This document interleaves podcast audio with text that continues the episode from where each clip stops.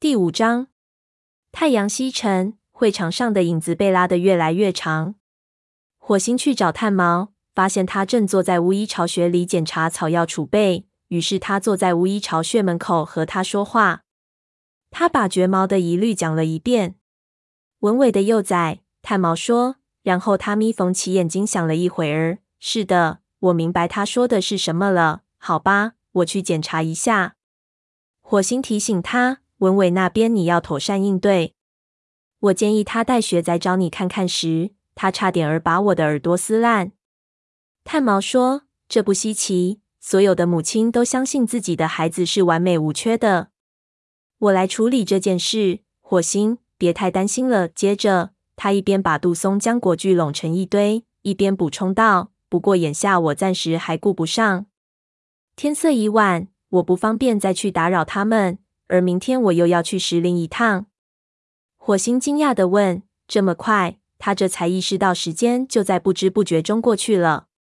明晚是新月之夜。所有的巫医都会去那里。星族将赐给我全部的力量。本来应该是由黄牙陪我去，将我引荐给星族的。现在我只能独自参加这场仪式了。他说着话，眼神变得遥远飘忽。火星感觉到他正离自己远去，去一个自己达不到的地方。那是一个黑暗和梦的世界。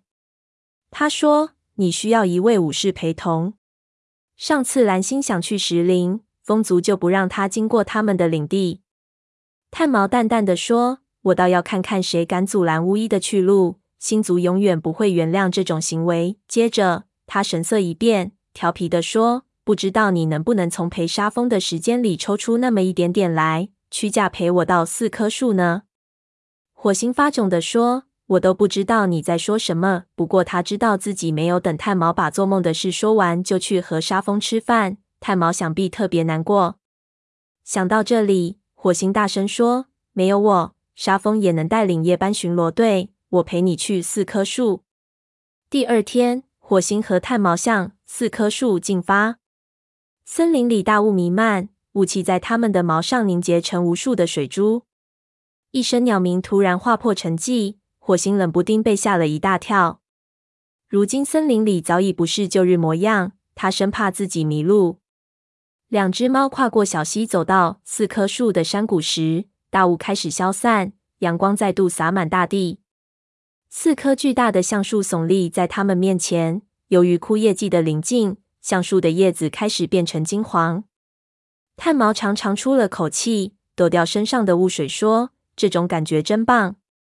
我得在去往石林的路上留下自己的气味。此前我只去过一次，还是和黄牙一起去的。”阳光照在火星身上，他也很喜欢这种温暖的感觉。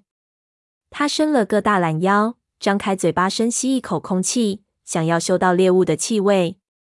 忽然，一股猫的气味扑面而来，是影族。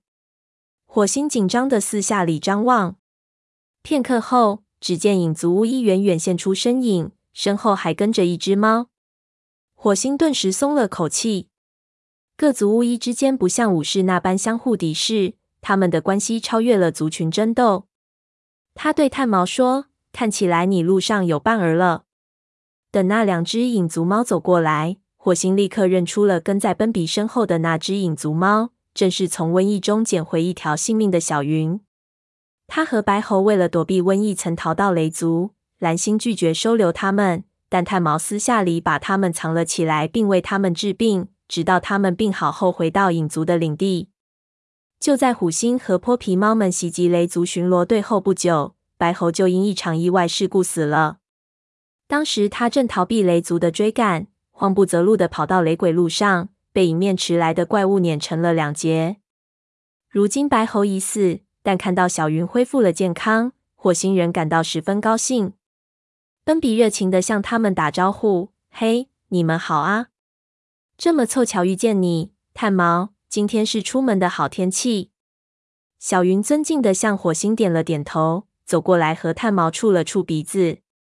炭毛说：“很高兴看到你恢复了健康。”小云回答：“这一切还不都是托了你的福。”然后他又自豪地补充了一句：“我现在是奔比的徒弟了。”炭毛高兴地说：“这可真是一件大喜事啊！”小云兴高采烈地说：“这也是你的缘故。你给我们治好病后，还让我们为族里带回了治病的草药，结果把他们全治好了。我想多做一些这样的善事。”奔比说：“他确实很有天分，在瘟疫流行的情况下，为我们带回草药需要很大的勇气。白猴没能和他一起回来，这让我感到很遗憾。”火星问：“白猴没有回去？”他想抓住机会查清楚影族对白猴的事知道了多少。小云悲伤地摇了摇头，说：“虽然我们带着治病草药，但他生怕再感染上瘟疫，说什么也不敢和我一起回营的去。”他回想起当日的情景，伤心的眨了眨眼睛。几天后，我们在雷鬼路边发现了他的尸体。火星说：“别太难过了。”他一时间决定不了是否该把白猴的死因告诉小云。不过这件事牵扯到影族的新族长虎星，实在是事关重大。照当时的情形看，白猴显然加入了泼皮猫的队伍，而且还为此赔上了一条性命。炭毛轻轻抵在小云身上，低声宽慰她。他坐在暖和的草地上，招呼小云在身边坐下，开始询问他训练的情况。火星谨慎地问奔比：“现在情况好些了吗？”他很想让奔比提防虎星，但这么一来势必连带出发生在雷族内部的事。奔比有些保守地说：“还凑合吧，学徒们恢复了训练，我们也终于能吃饱肚子了。”火星说：“这是好消息呀。那些泼皮猫的情况怎么样？”奔比皱着眉头承认说：“有些猫对他们加入族群感到很不满，我自己就感到不高兴。不过他们倒也安分守己。”又都是身强体壮的武士，大家都不否认这一点。火星说：“这么说，虎星果真如预言中说的那样，将会成为一位伟大的族长了。”奔比盯着他说：“雷族竟会赶走这么一只强壮的猫，这倒令我百思不得其解。”火星深吸了口气，也许他该把虎星的事原原本本地告诉奔比了。他说：“说来话长。”奔比打断他的话：“不。”火星，我无意要你泄露你们族群的秘密。他凑近火星坐下来。无论他在雷族里做过什么，我只肯定一件事，那就是虎星是星族送给我们的。你指那个预言吗？奔比移开目光说：“老实说，还有别的一些事。我们的旧族长从没有被新族接受过。叶星成为族长后，星族没有赐给他九条性命。什么？”火星惊得目瞪口呆，简直不敢相信自己的耳朵。如果叶星只有一条性命，这也就解释了他为什么会在瘟疫中丧命。火星问他为什么没有得到九条性命。奔比说：“星族没有向我解释为什么。我猜大概是因为断尾还活着的缘故吧。而星族仍然认定断尾是影族族长。后来我们得知断尾死了，但叶星却病入膏肓。”不能去月亮石那里接受九条性命了。恰在这时，虎星来了。我想这一切也许都是星族的安排吧。叶星命里不该做影族族长。火星问：“既然星族不同意，为什么影族还认叶星做族长呢？”奔比坦白地说：“大家并不知道叶星没有得到九条性命的事。他品格高尚，对族群尽心尽力，因此我们决定把这件事隐瞒下来。”除此之外，我们还能怎样呢？别的猫都不是当族长的料。如果我们说出真相，必然在族群里引发恐慌。奔比把整件事情说出来，口气变得轻松了许多。火星猜测他的心里一定憋闷了很久，终于能一吐为快了。奔比又说：“所有的猫都以为这场瘟疫十分厉害，竟然夺走了叶星九条性命，他们都害怕了。”非常非常害怕，他们急需要一位强有力的族长，所以他们便毫无意义的接受虎星做族长了。火星心里暗暗把奔比没有说的话说了出来，不过奔比也没有必要当着外族猫的面说出自己对新族长的疑虑。火星迟疑了一下，问：“虎星说过什么关于袭击雷族的事吗？”奔比笑眯眯地说：“你真的以为我会告诉你吗？”如果他有此计划，我告诉你，起步就背叛族群了。据我所知，目前你没有什么可担心的。不过我说归说，信不信由你。火星知道自己可以信任奔比，至少他相信奔比对虎星的计划并不知情。至于他说的对不对，那是另外一回事了。这时，炭毛叫火星，他站起来向山谷对面的高地眺望。巫医们要想去石林，必须经过风族的领地。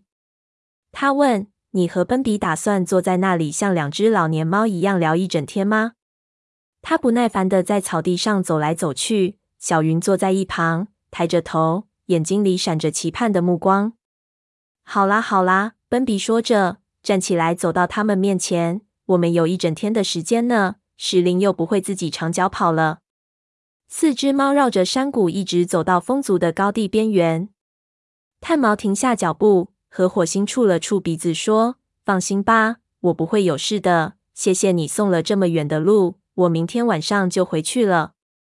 火星叮嘱他说：“路上多保重。”炭毛第一次去月亮石时，火星也是站在这里和他道别。